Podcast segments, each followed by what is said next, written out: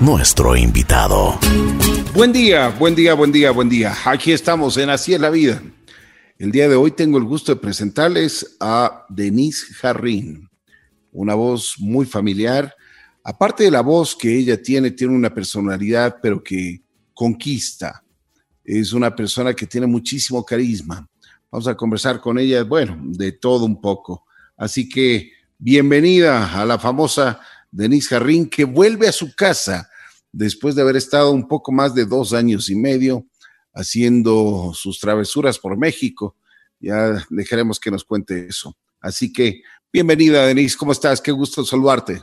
Gracias, mi querido Ricky, por esta invitación. Me siento halagadísima de acompañarte. Un beso para todos quienes nos escuchan. Y sí, dos años locos fuera del país, pero estoy de regreso y como dices, en mi casita, que es lo más importante. ¿Cómo te ha ido? ¿Cómo están las cosas? Sabes que gracias a Dios bien, viviendo como tú y como todos este momento extraño, especial, pero sobre todo distinto en la vida, eh, adecuándonos, adaptándonos y sin perder la fe, intentando vivir con entusiasmo, con alegría, a pesar de cualquier circunstancia. Así es, así es. Bueno, vamos por el principio. ¿Dónde naces? ¿Cuántos años tienes? ¿Cómo fue tu entorno familiar? Eh, ¿Qué es lo que te inculcaron tus padres?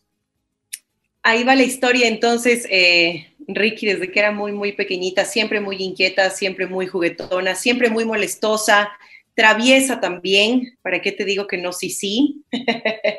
Eh, de una familia muy unida, de una familia de Dios, de una familia muy, muy grande. Del lado de mi papá son siete hermanos, del lado de mi madre son solo tres, pero igual eh, siempre todos unidos hacíamos una familia enorme. Eh, estuve primero en, escuela de, estuve en, la escuela particular Oviedo, casi ya ni me acuerdo, tengo buena memoria. Eh, y después, eh, bueno, al inicio estuve en colegios así católicos y después estuve en colegios mixtos, cosa que, que, me encantó porque para mí no hay nada más bonito que compartir hombres, mujeres, conocernos, entendernos, así que fue una de las etapas chéveres de cambio también en mi vida. Eh, desde pequeña amorosa, desde pequeña sensible, porque si algo soy es muy sensible, pero también amorosa. Siempre seria cuando debo, responsable, eh, trabajadora, soñadora, luchadora, ¿qué te puedo decir? Creo que esos son los valores que, que la familia me inculcó desde muy, muy pequeña. Qué bueno, qué bueno, muchísimo. Me alegro, me alegro en el alma porque ese tipo de cosas son uh, muy valederas y eso ayudan al crecimiento de cada uno de los seres humanos que, que nosotros vivimos y nos componemos en este mundo. Pero bueno, a ver, Denise, ¿qué, qué deporte practicabas? ¿Qué hacías en el colegio? Era súper deportista, no te imaginas, hacía todo jugaba básquet, jugaba fútbol, estuve en la gimnasia olímpica, eh, me encantaba el ping-pong, jugaba tenis y, otra cosa que me encantaba en esa época de escuela y colegio era la, equitación. Me encantan los caballos, a eso me dedicaba. ¿Cómo así? Sí. ¿Qué pasó? A ver, esa, esa es una historia lindísima y es que mis abuelos eh, de parte de mi padre siempre tuvieron hacienda en Otavalo.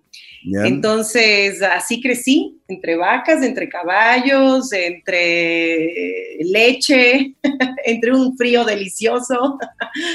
Entonces, siempre, siempre tuvimos un acercamiento con los caballos. A mi hermano Pablo también le encanta, él es veterinario, vive en los Estados Unidos, trabaja allá. Mi padre siempre involucrado con los animales también. Así que es un tema, un tema que estuvo desde que soy muy, muy pequeña. Y fíjate ahora que que regreso después de dos años de haber estado en México, retomé el tema de los caballos y, estoy montando otra vez. No te puedo creer. Sí, sí, sí, ahí ando. Todavía no me bote el caballo, pero ahí voy. Bueno, pero dicen que cuando, cuando te caes del caballo, ahí simplemente te sacudes un poco y, y ahí mismo te subes, ¿no? Y te subes, Ricky, porque así es la vida. Si no te vuelves a subir, la vida no te recibe con el mismo respeto. Entonces, si te caes, te tienes que volver a subir a lo que sea y seguir adelante. Además que dicen que los caballos son eh, tan hermosos y son tan sensibles que siempre eh, se dan cuenta cuando les tienes un poco de temor, se dan cuenta cuando eh, quieres dominarles, claro. de cosas, ¿no? Es que, son, es que son sensibles, pero sobre todas las cosas son nobles, pero muy inteligentes. Así que sí, si te subes a un caballo mejor, ahí con los nervios bien templados. Así es, así es. Pero qué bueno. A ver, y cuéntame una cosa, ¿cuándo nace esta motivación y esta inspiración que tú tienes a frente a los medios de comunicación y por qué? Eh, mi querido Ricky, sabes que hay algo que yo siempre he dicho, hay muchas personas que no están de acuerdo conmigo, pero es algo que yo siempre he pensado y defiendo, y es que mm, uno, uno debe aprender a ser periodista, uno se prepara para ser periodista. Y por supuesto comunicador también, pero la diferencia es que los comunicadores nacemos con esto.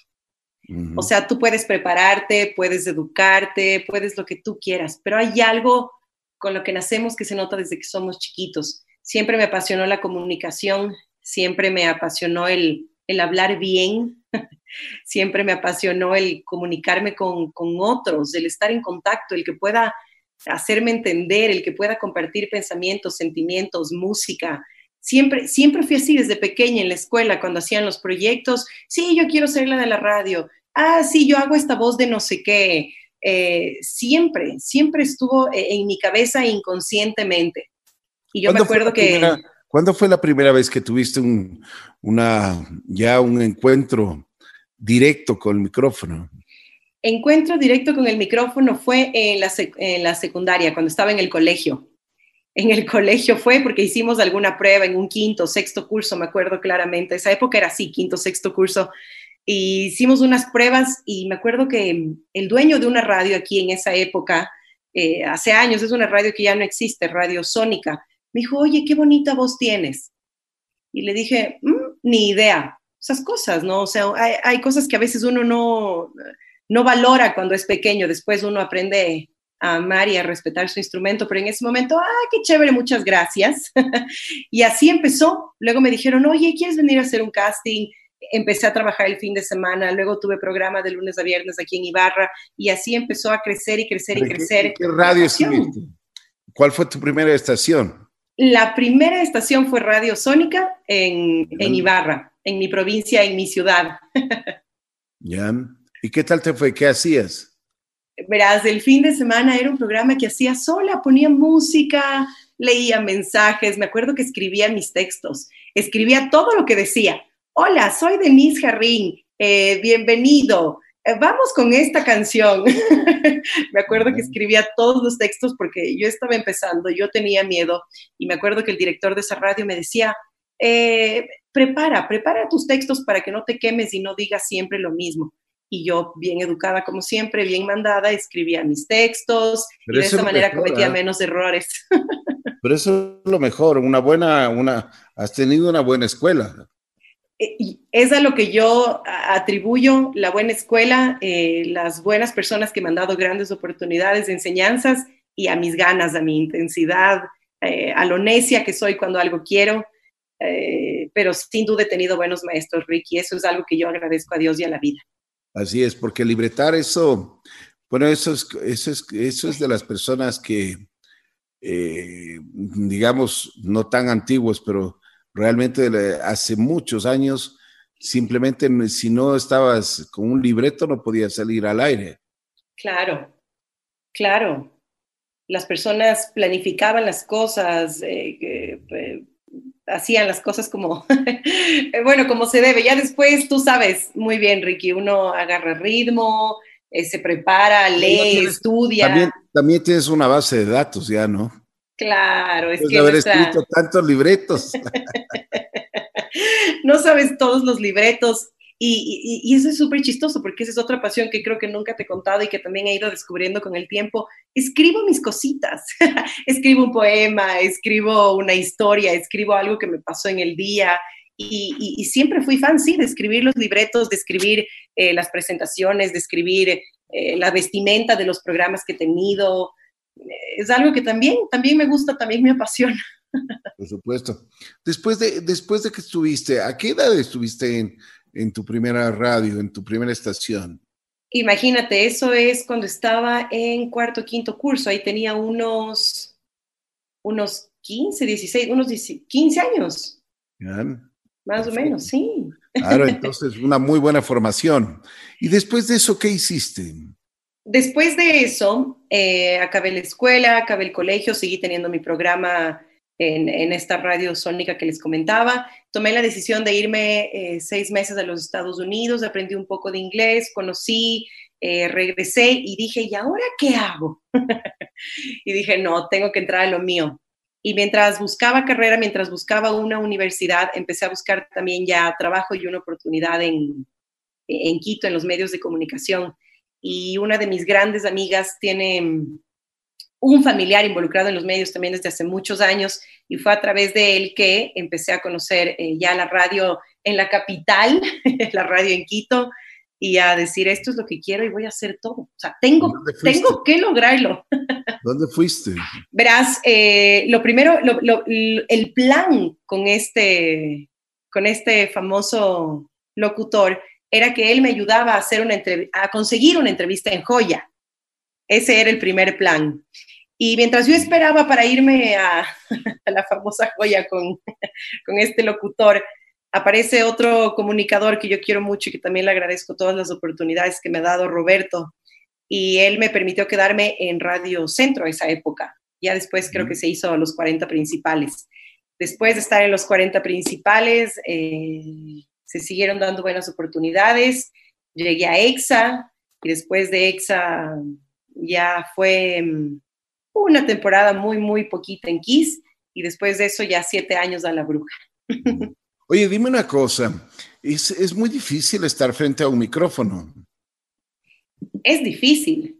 ¿Por qué? Eh, es difícil, pero sobre todo es una responsabilidad y van unidas, van de la mano y te digo por qué. Porque tienes que pensar muy bien lo que dices, cómo dices, por qué lo dices, y esa es la parte más difícil, porque hay quienes pueden tener una voz muy linda, hay quienes pueden hacer guiones muy chéveres, pero, pero ¿qué pasa si no estás eh, diciendo en el tono correcto eh, la comunicación? Hay personas, miles de personas, millones de personas que te están escuchando y pueden entender mal y para ellos tú eres un, un referente, para ellos tú eres alguien a quien admiran o que siguen o que a raíz de eso pueden generar alguno de sus conceptos de vida. Entonces es muy importante y esa es la parte más difícil, ser responsable, ser cuidadoso, ser, ser cauteloso, Ricky, porque hemos escuchado cada cosa frente a un micrófono, porque hablar es gratis, que a veces no, no medimos. Así que para mí esa es la parte más difícil y más complicada. Pero de ahí hay otras cosas que fuera de ser difíciles y complicadas, para mí son lindas, que son, por ejemplo, los nervios. Yo siempre tengo nervios cuando abro un micrófono. Bueno, pero eso. Siempre tengo emoción. yo creo que el momento que ya no tengas eso ya es porque simplemente no, no lo quieres hacer nomás, ¿no? Puede, puede ser, sin embargo, tú ves que, que, que hay personas que, ya ni se emocionan cuando abren un micrófono. Claro, claro. No sé si nunca fue su pasión, si se vieron obligados, o, pero, pero tú sientes, Ricky, tú sientes cuando la gente habla, cuando la gente pregunta, cuando la gente se expresa. Tú sabes eh, si esa persona es un apasionado de lo que está haciendo o no. ¿Cómo se nota en cualquier trabajo, no? De acuerdo, este es, es que es una maravilla porque dicen, eh, em, hace lo que te gusta y encima más que te paguen mejor, ¿no? Nosotros somos, Ricky, unos privilegiados, somos unos bendecidos por Dios, porque podemos hacer lo que nos gusta y, y, hasta la tecnología nos permite seguir haciendo lo que queremos en medio de estas circunstancias. Somos unos bendecidos, Ricky. Sí, sí, sí. Bueno, pero a ver, eh, hablando de, de, de, los medios de comunicación y todo lo que me cuentas, pero hay un paréntesis en tu vida, que te enamoras, eh, llega un momento en que te piden matrimonio lleno en un, en, en un teatro, el Teatro de la Casa de la Cultura, completamente repleto, y tu novio sale uh, como, como el que más, o sea, como, como el artista, sale y te pide matrimonio. A ver, cuéntame esa historia, porque esa historia no, no se puede quedar ahí a un lado. No, no, no, no se puede quedar. Yo siempre intento mantener eh, mi parte personal y la parte laboral súper separadas, que nunca se mezclen, igual en mis redes sociales y todo, pero gracias a ti, gracias a ti, Ricky Cueva, y que eres un cupido del amor, en algún momento de la vida eh, se vio eso eh, mezclado, se... todo se convirtió en una sola cosa y la historia que Ricky dice es una historia que muchos, muchos la conocen, quienes son oyentes, seguidores de la bruja de toda la vida. Venía este Top Shows, hacía este famoso sinfónico de Fonseca, ¿te acuerdas, Ricky? Creo que fueron dos o tres días seguidos porque hubo un lleno total. dos noches. dos noches. Y, y con David, mi esposo, tenemos una canción de Fonseca que es Prometo. Esa es nuestra canción bandera de nuestro amor, de nuestra relación. Y cuando supimos que les traían, que, que, ustedes traían a Fonseca, dijimos, no, no, no, tenemos que ir, tenemos que ir. Entonces, bueno, íbamos al concierto, íbamos al show y en mi cabeza solo estaba ir al concierto, ir al show, disfrutar, al otro día levantarme a las seis de la mañana, hacer mi programa. Bueno, bueno, pero a ver, a ver, un ratito, un ratito, un ratito. Pero ya estaba, o sea, ya estaban comprometidos o, o ya te había dicho David que se iban a casar o, a ver, cuéntanos. Ah, ok, tú quieres toda la historia. ok. ah, perfecto, perfecto. Bueno, entonces. Con, eh, sal y azúcar. es chistoso, ¿no? A veces uno dice, no, tienen que conocerse mucho tiempo y tantas cosas. Bueno, mi relación con David no fue así, fue todo lo contrario. Eh, un día nos hicimos novios, a los tres meses ya nos fuimos a vivir juntos. Ya. Y nos fuimos a vivir juntos siempre. Eh, eh, con, la, con la idea de que esto era una relación en serio y que la queríamos cuidar porque veíamos dos corazones comprometidos. Entonces nos fuimos a vivir juntos y a los siete meses de vivir juntos eh, nos casamos nuestro, nuestro civil. Tuvimos nuestro matrimonio civil. Y, eh, y hace dos años fue nuestro matrimonio eclesiástico, nos casamos en México en la Basílica de la Virgen de Guadalupe. Así más o menos les hago, les hago un resumen para que sepan y, claro, nosotros ya vivíamos juntos y yo decía, no que en serio, no que estuve en serio, no que ya nos casamos, no que esto, no que en el otro. Y yo ya dije, te cuento Ricky a todos los que nos oyen, si no me pide matrimonio hasta esta fecha, le pido yo. Yo le digo que se case conmigo, yo, yo preparo algo, así estamos hoy en día, gracias a Dios, en otras épocas en las que pues, el romanticismo y la sorpresa puede venir de cualquier lado. Entonces yo dije, si ya no me dice, yo le digo. Eh, empiezo a planificar algo y le digo, pero no, David me sorprendió, esperó el mejor momento, el momento más indicado. Eh, los tiempos de Dios son perfectos y vino justo Fonseca. Ustedes que aparecieron como ángeles que trajeron este show, aparte, ¿qué show de Fonseca? O sea, entonces, eh, entiendo que David se comunicó contigo, que te dijo que en dónde estará Fonseca y bueno, no sé cómo fue la cosa. El tema es que David estuvo en el, en el hotel, logró reunirse con Fonseca, logró decirle que quiere pedirme matrimonio en su sinfónico, que vamos a estar en la segunda fila del lado izquierdo, porque tiene tres. Dios mío, es que me, me acuerdo y me pongo hasta nervioso. Entonces, eh, bueno, logró comunicarse y Fonseca le dijo, ¿sabes qué? Es un poco complicado, yo no te ofrezco nada ni mucho, porque como es un sinfónico, la estructura del, evento es, está todo cronometrado y estamos con la orquesta y todo lo demás. Eh, déjame ver qué puedo hacer. Entonces David dice que, que él decía, bueno, si Fonseca no dice nada, mientras suena nuestra canción, yo te pido que nos casemos. Y, y antes de que empiece la canción, Fonseca pidió a todo silencio, empezó a preguntar en dónde está Denise, para quienes se lo perdieron, aquí está la historia. ¿En dónde está Denise? ¿En dónde está Denise?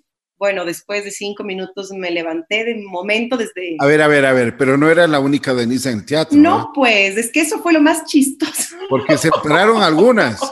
es que dice, ¿dónde está Denise? Que se ponga de pie Denise. Y se paran tres personas. Y yo, ve, ¿qué iban a hacer? Y luego dice, no, me dijo que iba a estar en el lado izquierdo, en el lado derecho del escenario. Y cuando ya me di cuenta, el David me dice, eres tú. Ya entendí todo. Ese instante, ese instante entendí todo. Entonces me levanté y Fonseca dijo, quiero que sepan que esta es la promesa de amor más grande que un hombre le puede hacer a una mujer. Y le cedió el micrófono a David, o sea, un tipo excepcional, eh, y David me pidió de rodillas que nos casemos ahí en el Teatro Ágora Casa de la Cultura. Y fue un momento mágico, fue un momento lindísimo. Yo que siempre sé que decir me quedé sin una sola palabra porque no podía dejar de llorar. Así que ese será un momento que toda la vida, Ricky, te agradeceré a ti, a Fonseca, a Top Shows, a todos. Pero oye, pero, pero, no podías hablar, y eso, y eso, es verdad, porque tú nunca, tú nunca paras de hablar, oye. En ese momento no, no podías decir ni sí ni no. Todo el mundo del teatro te decían sí, sí, sí. Sí, claro. ¿Sabes qué pasa? ¿Has visto los videos en YouTube de las personas que, que, que, les hacen sus, sus, pedidas de mano y todo y se quedan sin llorar? Y yo decía, ¿qué les pasa? ¿Por qué no hablan? Ricky, uno se queda en cámara lenta. Yo escuchaba ese sí que tú dices, así como, sí. escuchaba en cámara lenta y no podía hablar, no podía hablar, no podía dejar de llorar. O sea, de verdad, sí pasa, sí, sí es así, sí es esa una, una emoción súper grande que te, que te invade. Pero bueno, después de todo, eh, de, de hacer que David se asuste un poquito, le dije que sí, obviamente y aquí estamos cinco años después juntos, después de esa hermosa experiencia de la que por supuesto la bruja fue parte. ¿Y, cómo te está yendo con David? ¿Era, era, era, era la persona que esperabas? Eh, eh, no era, es, es Ricky, es Ricky, es la persona, ¿sabes? Bueno. Sabes, es, es, chévere y me da mucho, mucha gracia hablar de esto porque normalmente no, no, no, no hablo, o sea, de hecho mi relación siempre ha sido muy, muy cuidada, muy querida, muy, los invitados a mi boda fueron muy pocos, justo porque tenemos la creencia de que nuestro matrimonio es nuestro y de Dios y de la familia más cercana, porque nunca sabes qué va a pasar. Entonces necesitas cerca a quienes sabes que de verdad van a estar contigo y te van a apoyar el momento que la, que la pareja lo requiere. Y, y, no, e, no, era, él es lo, lo que yo soñé y creo que mucho más de lo que yo esperé, porque tal vez en algún punto de mi vida, Ricky, tal vez yo no creía merecer tanto amor. Pero qué bien, qué bien, me alegro muchísimo. Eh, Denise Jarrín, estamos conversando con esta persona que ha vuelto a casa, eh, ha vuelto a casa a los dos años y un poquito más.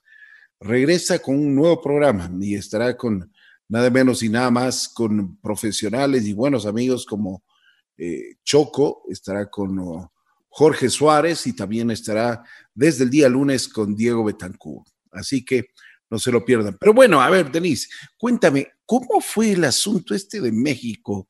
Porque tú, tú creces profesionalmente, pero y, te levantas en un medio de que realmente en México es, eh, profesionalmente hablando, es, una cosa fuerte, ¿no? No todas las personas llegan a, hacer un curso de, la, de la, capacidad que, que tú lo hiciste.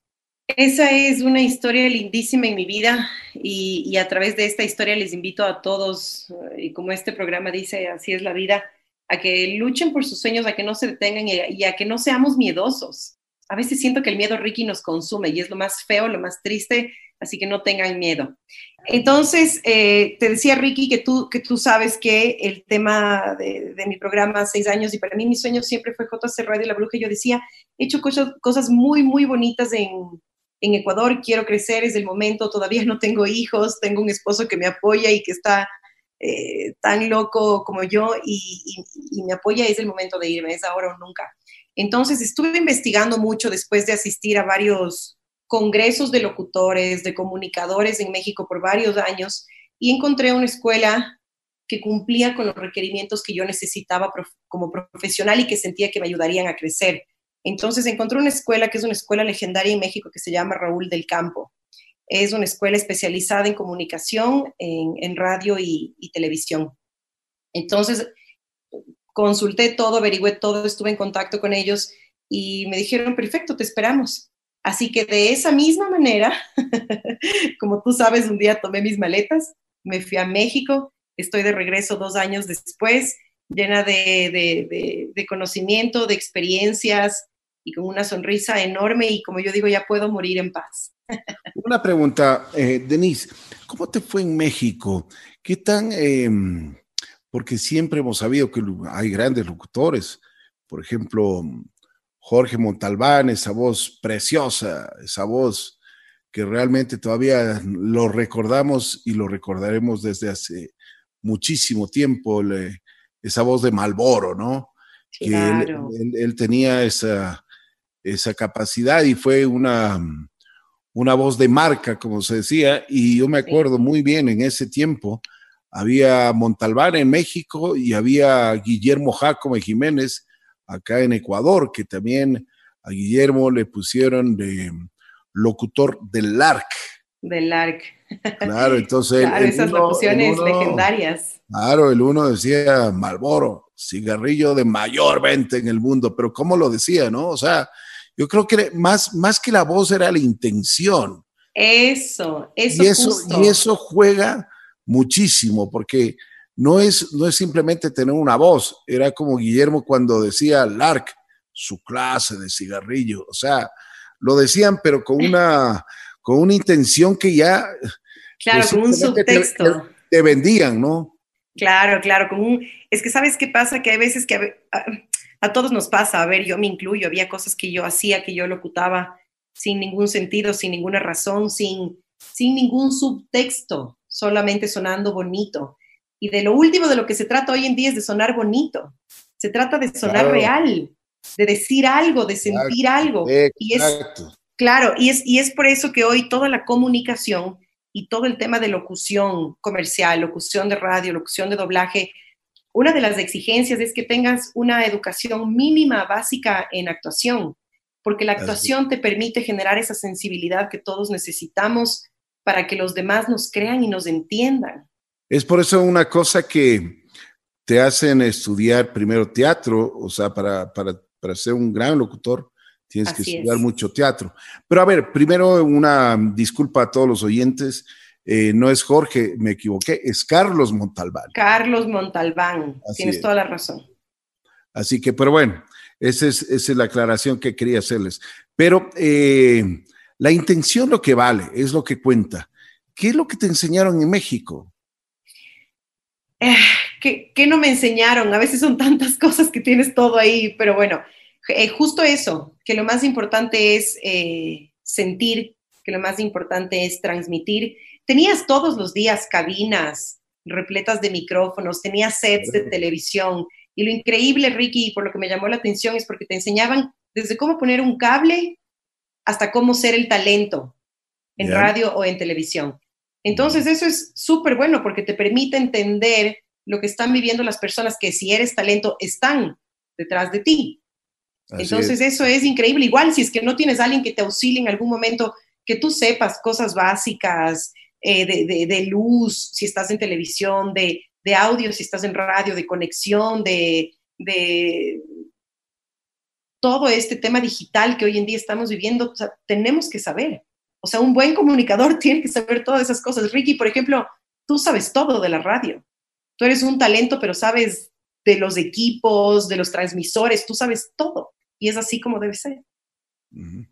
Oye, una, una pregunta. ¿En, eh, ¿Qué capacidad tienen los mexicanos que, que nosotros tenemos que envidiarles? ¿Acaso tienen dos cabezas, cuatro manos? ¿Que ¿Por qué muchas veces el talento ecuatoriano no es tan valorado y apreciado como, lo, como, lo, como ellos lo hacen? Verás, yo e-, es chistoso porque aparte te, lo voy a decir yo, que para mí en la vida nadie es más que nadie. O sea, a mí, tú podrás ser lo que seas o tener lo que tengas. Para mí todos somos iguales. La diferencia entre las personas es qué tan respetuosas y trabajadoras somos, eh, para empezar este tema. Pero ¿qué es lo que pasa? Yo no creo que es un tema de, de que uno crea que hay más talento o que sea mejor el talento. Lo que creo que hay un lo que creo es que hay un talento que tiene una industria más desarrollada, que le permitió llegar a otro, tipo de, a otro tipo de maestros, a otro tipo de enseñanza. En Ecuador, eh, yo, te digo, hay, hay profesionales que son muy buenos. En, en Guayaquil hay una, hay una locutora comercial eh, que, que, es la voz de Telefónica ya muchísimos años y ella es una buena maestra, Leticia Tinoco. Eh, el, el, Roberto Rodríguez, el Roberto mm, Proaño en locución comercial es un gran locutor. El Fabián Toro es un, el Rodrigo, el Rodrigo Proaño es un gran locutor. El Fabián Toro, las cuentas que tiene son cuentas enormes, pero él no es maestro, por ejemplo, él no, él no se dedica a la parte de, de, enseñanza o de te comparto mis, mis, mis conocimientos. Entonces, eh, es difícil, porque si ellos son nuestros referentes más grandes, pero no tienen una escuela o no tienen unos cursos o talleres, eh, ¿qué haces? Así es. Bueno, aparte, ahora tú tienes la posibilidad y tienes la responsabilidad eh, de manejar una cuenta que es, que es bastante importante, de uno de los mejores bancos aquí del Ecuador, y que tú lo haces, eh, lo estás haciendo muy bien. Ahí, mientras estuviste en México, estuviste trabajando y, eres la voz oficial del banco. Del banco, Así es. voy a decir, o sea, no tengo por qué eh, eh, dejarlo a un lado, es el Banco del Pichincha y lo haces muy bien. Muchas gracias, gracias Ricky, querido. Ha sido una cuenta que, que me ha dado mucha, muchas enseñanzas, eh, que me ha, me ha, abierto muchas puertas. Es una cuenta que me hace muy feliz y que siempre que, que trabajo alguna pieza para el banco lo, lo, lo hago con amor. Y, es, muy difícil, cosa. es muy difícil, es muy difícil. No, son exigentes porque creo que, acuérdate que es todo un cambio, Ricky. O sea, yo entro a ser la voz después de años de haber usado voces masculinas, por ejemplo. Yeah. Y aparte después de haber usado voces eh, súper engoladas, súper graves, súper así. Y fue Impostadas. ahora ya no... Eh, exacto. Banco del Pichincha. Exactamente. La hora. Exactamente. Entonces, el banco toma, la entidad toma una decisión a través de su agencia de, de, que quieren hacer un cambio. Entonces, cambian a una voz femenina y en un inicio era un poco más institucional, después dicen, no, queremos algo más natural y vamos trabajando siempre con lo que ellos eh, requieren. Entonces, sí es, como tú dices, una gran responsabilidad, pero también es una gran felicidad. Ricky, yo ya no me complico tanto en mi vida las cosas no nos pertenecen, las marcas no nos pertenecen, las personas no nos pertenecen, los trabajos no nos pertenecen. Entonces, mientras los tengamos, solo hay que disfrutar y tener alegría, porque si no, la vida se convierte en, un tormento. Pero sí es una cuenta que me ha hecho muy feliz. A ver, cuéntame algo, o sea, dime algo del Banco del Pichincha, por favor, con la, con la voz oficial de Denise Rey. A ver, vamos con el, con, con el cierre institucional. Banco Pichincha, en confianza. Uy, Dios mío. Por ahí, por ahí va el institucional y de ahí ya si llamas al call center ya es, uh, hola, te has comunicado a Banco Pichincha. Na, na, na, na, na, na, na, na. Qué bien, qué bien, me alegro muchísimo. Oye, la, la, experiencia de México, me imagino que tuviste la oportunidad de encontrarte con grandes, grandes seres humanos, grandes profesionales y buenos amigos. ¿Qué, qué, ¿Cuál fue el resultado de todo estos, este tiempo? Verás, el resultado de este tiempo son eh, amistades entrañables, conocimiento y aprendizaje incalculable, eh, ganas de seguir adelante y sabes qué, ganas de hacer las cosas bien, Ricky. Hay una cosa, ¿no? A veces uno cree que es medio bueno en lo que hace, uno cree que, que, que, es un chévere en lo que hace.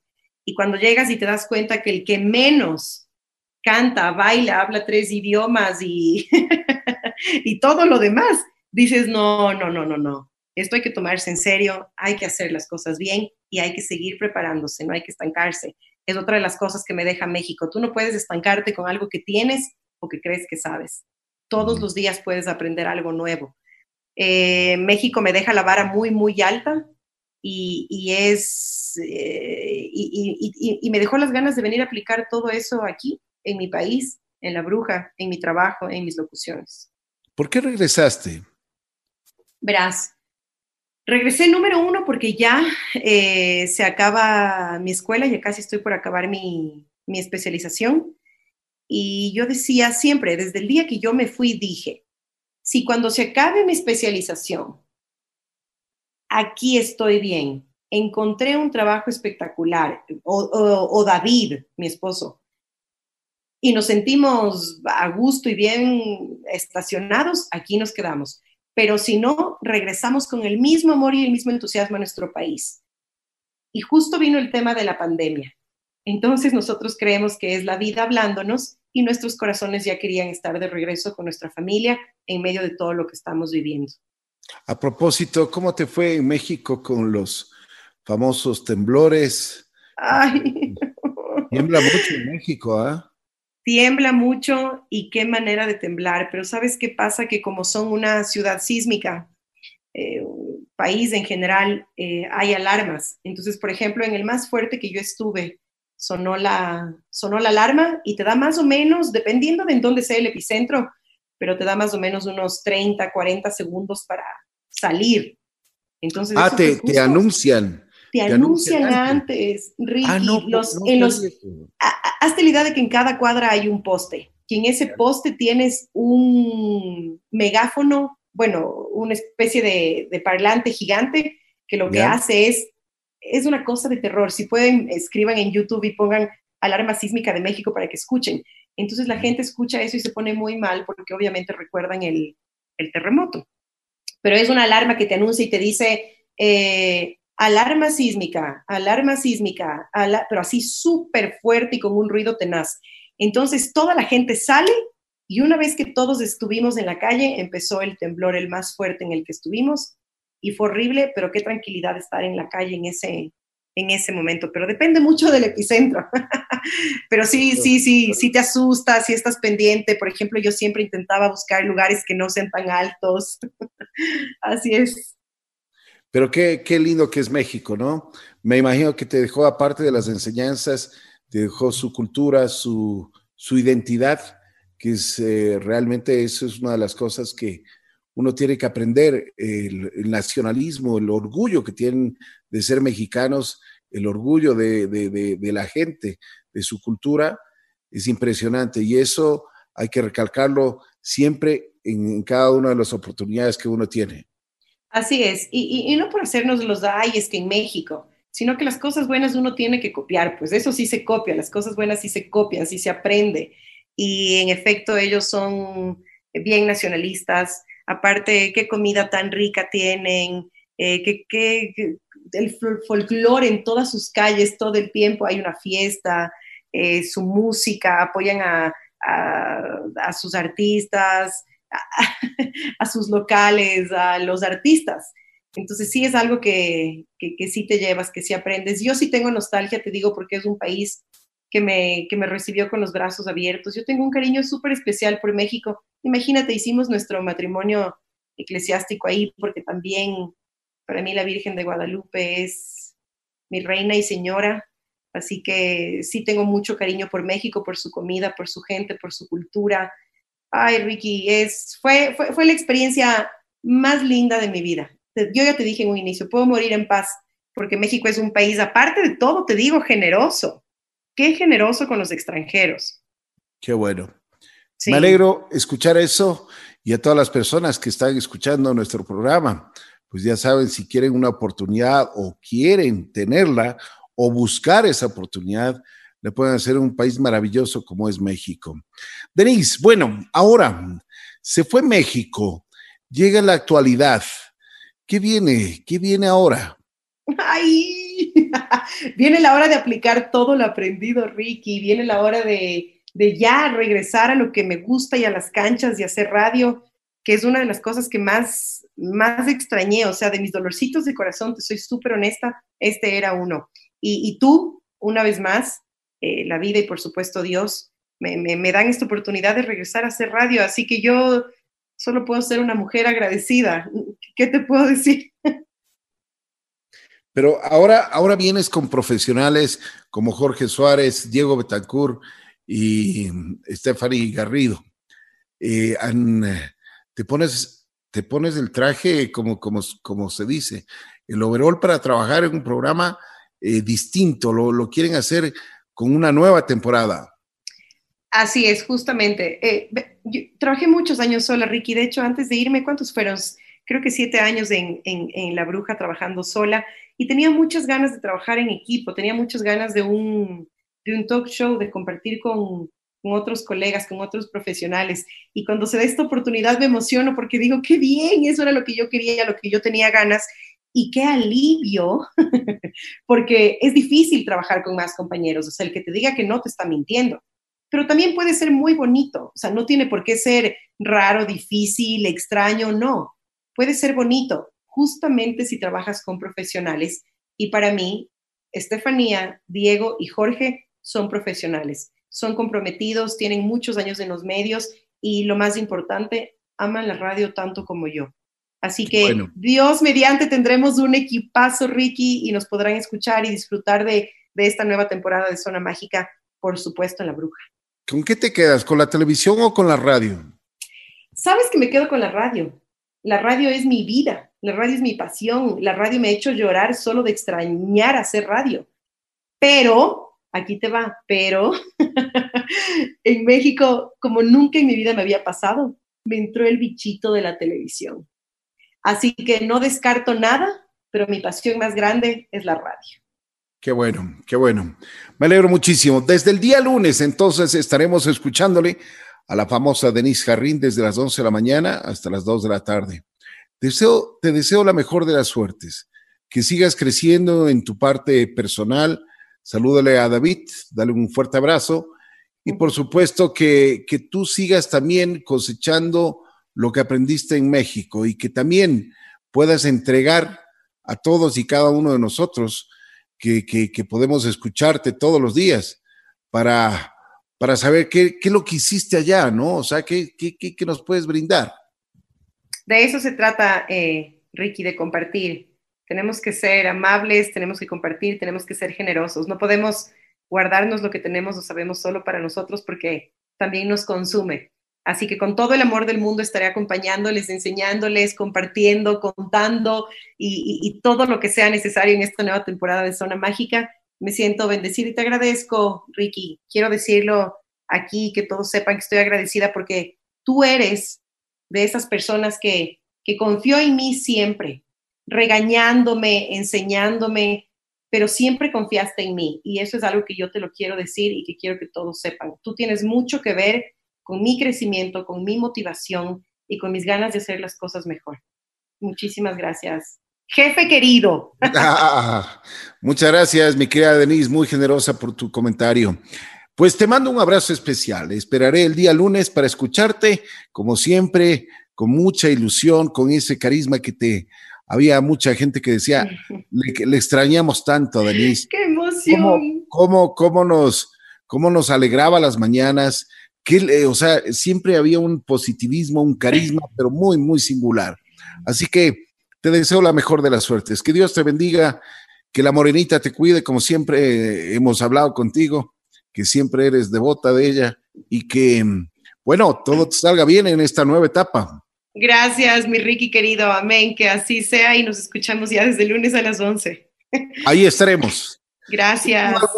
Aquí estuvo en los micrófonos de Así es la vida Denise Carrín